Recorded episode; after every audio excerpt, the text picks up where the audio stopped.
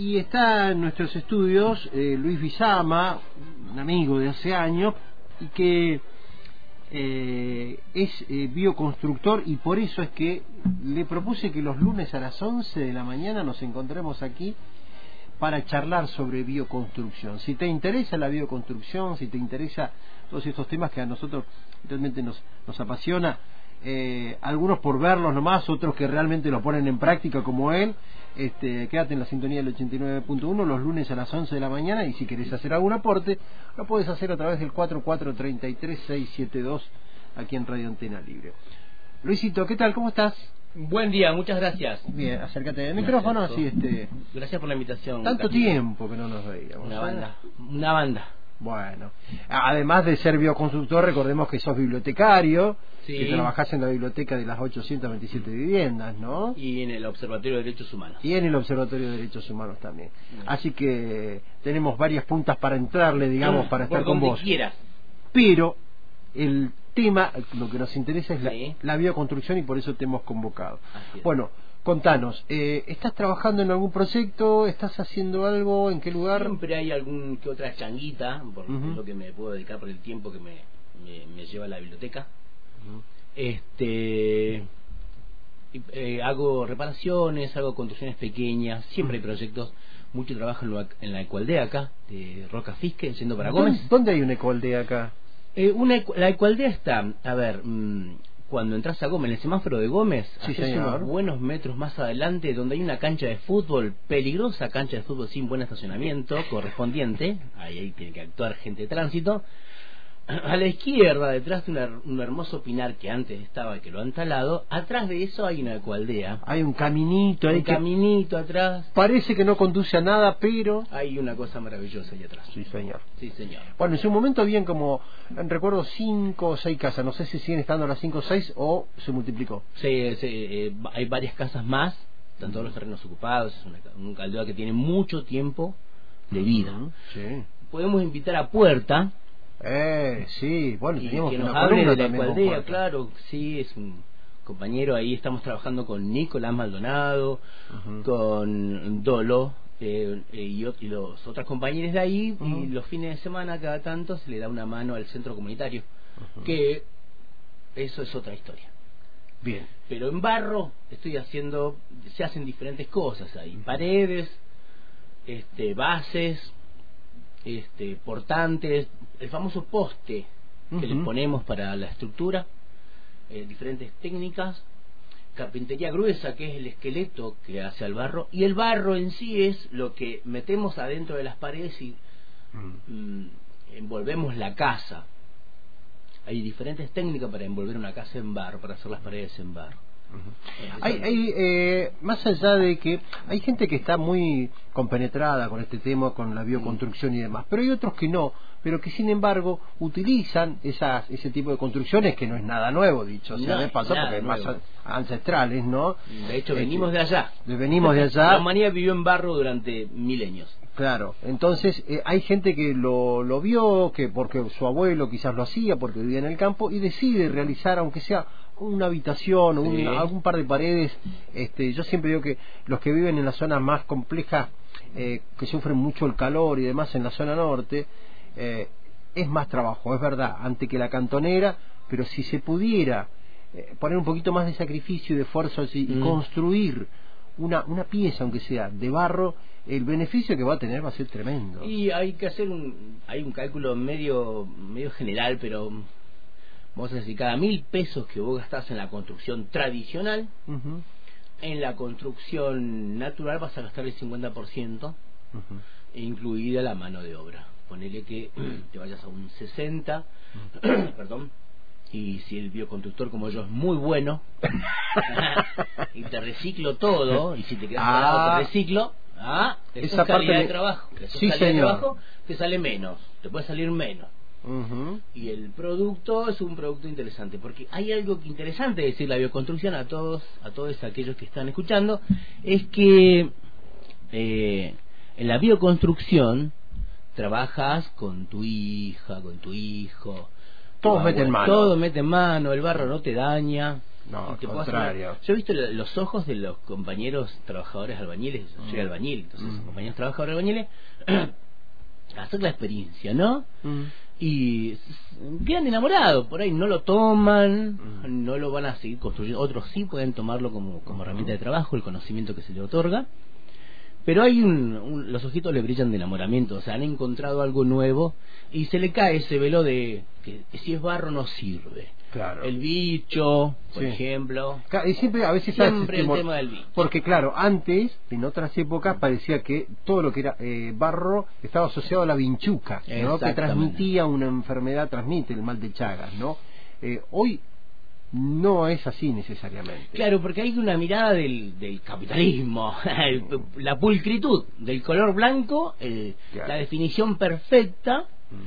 Eh, como lo bueno, lo lindo lo- y, lo, y lo artístico rústico como artesanía, no como arte Mm. y no como construcción válida. Y la verdad que uno cuando ve el barro de los compañeros de los sectores populares en algunas regiones del país muy agrietadas, tiene que ver también con, con, la, con el conocimiento básico ancestral de supervivencia, Sí. y es eso, eh, sin técnica. Claro. Sin técnica actual, digo, para que la mires acá, con mucha técnica porque han vivido así los compañeros eh, de los pueblos originarios. Y que se le ve, la- se le ve agrietado el, el, el- el final de obra, Claro. como decimos nosotros. Sí, sí, sí, sí. Bueno, son técnicas, son técnicas. Eso mismo que ha hecho esa persona durante miles de años es el conocimiento que tenemos, cientos de años, es el conocimiento que tenemos los conductores naturales. Es lo que hacían ellos. Porque no necesariamente, hoy también un albañil que hace toda la construcción con los materiales que eh, Mm. manda el sistema, digamos, de la construcción del cemento, el ladrillo y demás, no- convengamos que no siempre quedan demasiado bien. No, tampoco. y- pero aparte, no, Todo depende no, del no dice que no te constructor. Vos levanta- estuve trabajando en la casa de Nano, Mm. el hermano de Jesús, haciendo una veredita ahí, Mm. salvando la vida a un árbol. Pero todos pensaban que lo íbamos a partir, que lo íbamos a sacar Mm. al árbol y nos lo estábamos rescatando, cortándole las raíces, mejorando Mm. su circulación, evitando que levante Sí. la vereda. Y levantamos la vereda y había cientos de cucarachas, por Mirá. ejemplo. ¿Viste? Cientos de cucarachas. En las 827, que tras que esa mirada de construcción edilicia, por ejemplo, súper tradicional, voy a decir, me, está generando una estética diferente, pero eh, creo que el nivel de contaminación de la 827 en mi barrio No. es impresionante en comparación de lo que debería ser. Por eso mismo la construcción natural está buena experimentarla en sectores donde todavía se puede hacer cosas. Se puede mejorar en lo edilicio, en la 827 sería muy difícil hacer algo natural. No, seguro, seguro. Pero en otros barrios aledaños, en el patio de la casa del fondo, haciendo una casita, un baño seco, experimentando ese tipo de cosas. Este, y siempre lo va, eh, por ejemplo, trabajar los sanitarios para que la derivación del agua sea importante. Más allá del barro, porque el barro, eh, yo hablo de, eh, hablamos de bioconstrucción, ¿no? O sea, hablamos de barro como algo, pero la bio eh, está entrelazada con la cuestión sanitaria, por ejemplo, de la casa. Entonces, la mirada de la terminación de la casa para que el bicho no se junte, la mirada de las aguas residuales que producimos, la mirada sobre el reu- reusar ese agua que usamos tanto en casa, litros y litros de agua, por ejemplo. ¿Qué ¿no? temas? Bueno, son todos estos temas que... eh, Larguísimo, hay negro, para hablar, larguísimo. pero montón, montón. Montón. Montón. Así que, pero bueno, en estos, en estos encuentros de los lunes nos vamos a abocar a uno de esos tantos temas, a meternos, por ejemplo, en el baño seco, en Sí. meternos en el agua residual. Claro. Hoy, por ejemplo, eh, desagotar un pozo ciego cuesta ocho mil pesos. Nada más y nada menos. Ocho mil pesos, si lo tenés que hacer todos los meses, te la regalo. Mi compañera tiene que esa situación. Claro, sí, sí, a mí también me pasa porque bien. lo vivo en carne propia, Claro. ¿no? Este, y tener que llamar al atmosférico para que te desagote el pozo ciego, porque además en esta época empieza a levantarse la napa freática, y entonces cada dos por tres se llena el pozo ciego. Bueno, y ese, ¿Hay un sistema para eso? Sí hay un sistema. Y hay también una mirada interesante, y yo agradezco la invitación, y si a vos te interesa, eh, le interesa la radio, mirada sobre la ecología en un contexto mucho más complejo en la ciudad, en el urbano, en, el- en la zona subru- en la zona rural o en la zona suburbanas, cómo, cómo tratamos a los árboles, cómo tratamos el agua, cómo Sí. tratamos los residuos que tiramos, cómo tratamos nuestra vereda, nuestro jardín, porque esa mirada ecológica también es necesario meterla en el conjunto como un debate político, o sea, porque válgame Dios, digo, el planeta se calienta, el que no lo sepa es porque está viendo, otro, no sé, mucho, mucho TikTok o mucho no sé qué, pero tal cual, eso te iba estamos quemando, brother. En el, en el tiempo que estamos viviendo, tan complejo, pero tan complejo, eh, con, con el maltrato que estamos haciendo a nuestro planeta,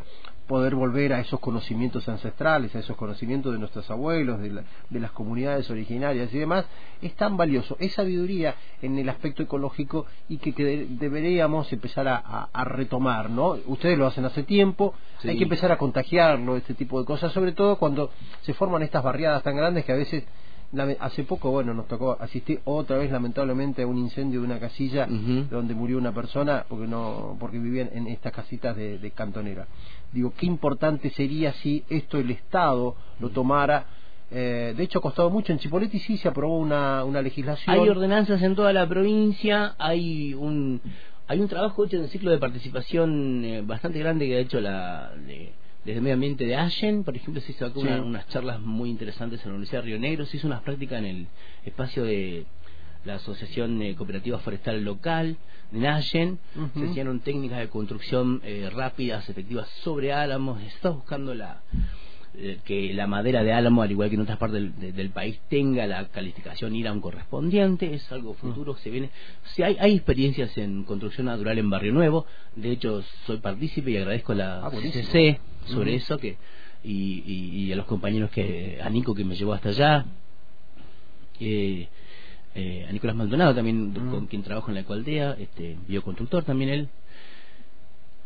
Bueno, me llevó hacia allá y allá estamos construyendo este y agradezco a la CCC una un espacio mm. eh, bajo la, bajo las los, parámetros de la bioconstrucción eh, y dando yo eh, la información a todos los compañeros ahí presentes, en particular mujeres, para que aprendan a construir su casa. Base, tal cual, postecito, bases alternativas, ángulos, vamos ahí, está, avanzado, está lindo. Bueno, es que hoy en día la construcción también, la construcción en seco ha avanzado mucho también. Sí, sí. Este, y, cómo se puede hacer también para que sea lo más ecológico posible. Claro, porque no es solo barro la construcción, ¿eh? Claro, no puedes, mixturar, puedes mixturar, sí, sí, puedes mixturar y te quedan cosas preciosas, ¿eh? sí, puedes mixturar.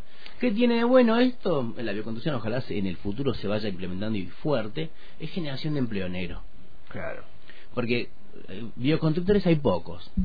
Eso te iba a decir. La arquitectura ha intentado meterse por ahí en algunos mm. lugares, ahí ha intentado darle alguna forma, pero está costando, me parece, por ese lado. Bueno, y, y, bueno, si digo, eh, la bioconstrucción te, son muchas más horas de trabajo. O sea, quien invierte, por ejemplo, en una construcción se va a ahorrar una muy buena cantidad de dinero en materiales. Tal cual. Pero inclusive se va a ahorrar pagándole como corresponde, y lo que corresponde a un trabajador, eh, eh, lo que le corresponde pagar. O sea, va a seguir ahorrando. va a pagar calidad de trabajo, va a pagar, va, va a pagar calidad de vida. Eh, siempre recuerdo una nota que hice en su momento para cuando trabajaba en el diario allí a no me voy a acordar el nombre ahora, pero un hombre que es, no sé si lo sigue siendo, es panadero, eh, y, ciclista y, no sabía nada. Me decían, yo no sabía ni siquiera agarrar una pala. Pero bueno, se metió con el tema de la eh, construcción, de la bioconstrucción, allí en barrio, eh, saliendo de, Roca por la ruta chica hacia mano izquierda, no recuerdo cómo se llama ese barrio, y mm, empezó con la construcción con la hermana que vive en Chipolete y empezaron a estudiar los, los, videos de los videitos. de el de el bolsón cómo se llama eh, Belanco. Belanco. Que vino acá lo trajimos hace 15 años atrás no sé sí. intentamos hacer algo que lamentablemente no funcionó traer sí, la federal, federal sí, señor, fue una buena experiencia una triste experiencia pero funcionó claro porque no no no no no no se contagiaba el resto del barrio no se y contagió eso es otra hubo una ahí con una una mirada no entendible este, sobre eh, de que era la bioconstrucción y, lo que implica socialmente también, porque ese es otro tema. Sí, sí, sí, sí. es otro tema. Los niveles de organización, la comunidad, el colectivismo, ese negro es otro tema. Tal cual. Tenemos para rato. Sí, sí, hay para, para todo el año y para el año que viene para hablar de, de, estos temas. Así que, bueno, eh, simplemente hacer hoy una, una aproximación, tirar, digamos, un pantallazo general de eh, de todas estas cosas que se pueden, creo que charlar por radio y ojalá se pueda contagiar también y, si alguien se anima, como decía este panadero, yo no sabía nada y hoy tiene una casa con techo de barro además. Ah, eh, Con ese- techo de esa, barro. esa técnica no la, yo no llegaba hasta ahí. He hecho algo de ello y he visto técnicas realmente unos maestros. Sí, sí, sí, sí. Bueno, Cada una persona de- que no sabía nada, es más, me llamó mucho la atención porque el día que fui tenía las puertas tan pintaditas de digo, y pero cuando me pongo a mirar en detalle digo, ah, pero estas puertas la, esta- no son de la del corralón. No. Dice, no, estas puertas y las ventanas las hice yo. Claro. O sea, iba al aserradero, compraba las maderas, le hacía la seta del la seta del zorro ahí Ah, mirá. y las pintó de color cedro, quedaba una belleza tremenda. El trabajo en álamo es factible, es una, es una madera noble que está en el valle. Y ese es otro tema, no se fore, no se foresta tanto como se deforesta Esa- y estamos es viendo gran Es cantidad de nuevas eh, viviendas en la localidad, no solamente acá en Fisque, Roca, sino en otras ciudades que he tenido la oportunidad de ir, y cada vez que se construye en la zona semi-rural, rural o suburbana, con, con canaletas hermosas, con Mm, canales de sí, riego hermoso, sí. con una... Hay una... Lo talan, lo dejan a, lo dejan No sí, Tenemos lamentablemente un hermoso barrio que se empezó a construir yendo para cuando voy a trabajar a, a la Ecualdea, se llama Rincón del Valle. A mano izquierda después de la Ruta 6. Sí. No tiene un solo álamo, han talado todo. Todo, todo, ¿En serio es un Rincón del Valle? Claro. El del frente vendió y, y hay una legislación sobre eso, Ay, mira, sobre política y, y administración pública de los recursos, porque eso también respon- re- hay una hay una forma de cómo ahí ves el riego o cómo la ciudad mira los canales que tapa Sí, y tiene sí, que debería destapar. sí. Para el rato. Sí, sí, sí, lamentablemente hay, hay mucho para para aprender y para conservar de lo que se ha hecho antes. Y para debatir que- sobre política ecológica, porque Sí. es interesante el debate. Es interesante el debate porque eh, eh, es una es, es algo que no, no- nos compete a los seres humanos. Nos estamos calentando, negro, nos vamos Sí, a quemar sí, vivos. sí, el sol no está pegando como No, está, en el valle nos estamos quedando sin álamos, sin plantaciones de frutales, que es lo que más trabajo derrama, lo que más, la economía que más derrama es el, el- el trabajo en los frutales, no tanto en, lo- en, las, eh, en los choclos que se están en el maíz y en otras cosas más, pero bueno, eh, y además el petróleo tan cerquita aquí en eh, el- la contaminación del agua y demás, digo, Ah, eh, eh. parece que queremos quedar como un desierto. Y yo creo que eh, hay compatibilidades, hay incompatibilidades, hay forma de hacer acuerdos, porque indefectiblemente eh, el, eh, el mundo avanza, la tecnología avanza, el consumo avanza, entonces hay que debatir también los replanteos de, de qué hacemos con nuestras tierras, Mm. dónde va, si el petróleo sale de por acá o por allá, petróleo necesitamos, necesitamos petróleo, pero también necesitamos la planta. Entonces el debate sobre ecología es amplio, no hay nada dicho. No es un tema cerrado en el mundo. De hecho, si tuviera un- si fuera un tema ya cerrado, eh, no, no tendríamos sobrecalentamiento mundial. Es, es decir, no se ha debatido correctamente. Bien, Luis Bizama, eh, bioconstructor, va a estar los lunes con nosotros, hoy un pantallazo general, ya el próximo lunes venimos con un tema específico para charlar detalle por detalle algún tipo de construcción, sea baño, sea agua servida, Eh, sea que lo que tú quieras. Oye, ah, algo que le puede interesar a la gente es que en ese debate, lo propongo al aire, lo tiro ahí. Sí, Digo, eh, ¿cómo empezar a hacer una, algo? Por ejemplo, un baño. Hablemos de un baño, pero empecemos de la base, vamos por el puesto que ponemos paradito, el, el bueno, de costadito. traenos la lista de materiales que hay que conseguir Eco, traigo ahí. y de a poco vamos armando imaginariamente aquí por la radio La magia de la radio. y después si lo podés poner en práctica o querés contactarte con Luis Bizama, ¿a dónde te Podemos subirle fotos a la radio. Tengo muchas Ah. fotos de laburo y lo podemos subir a la radio. Dale, a la página de la radio, dale, Sí, esta me gustó. sí, de ahí Rita Gusto nos va a hacer algún lugarcito, supongo, en la página. Sí, sí, va a estar bueno. Hay un montón. Hay, de, hecho, en la Ecualdea y en otros lugares Bueno, hay fotos maravillosas. te felicito por esta tarea que llevas adelante, no tanto por la otra, la deportiva, que sé que no la vienen pasando bien, pero de, de igual manera te Estamos abrazo. pasando por un impasse. De igual manera te abrazo, Luisito, y te agradezco que Gracias, gracias, agradezco tu abrazo. Un, un abrazo de primo. Luis Bizama con nosotros este, todos los lunes a las 11. Ah, No podía dejarlo pasar. Tenía que, tenía que decir. No tenía que decir.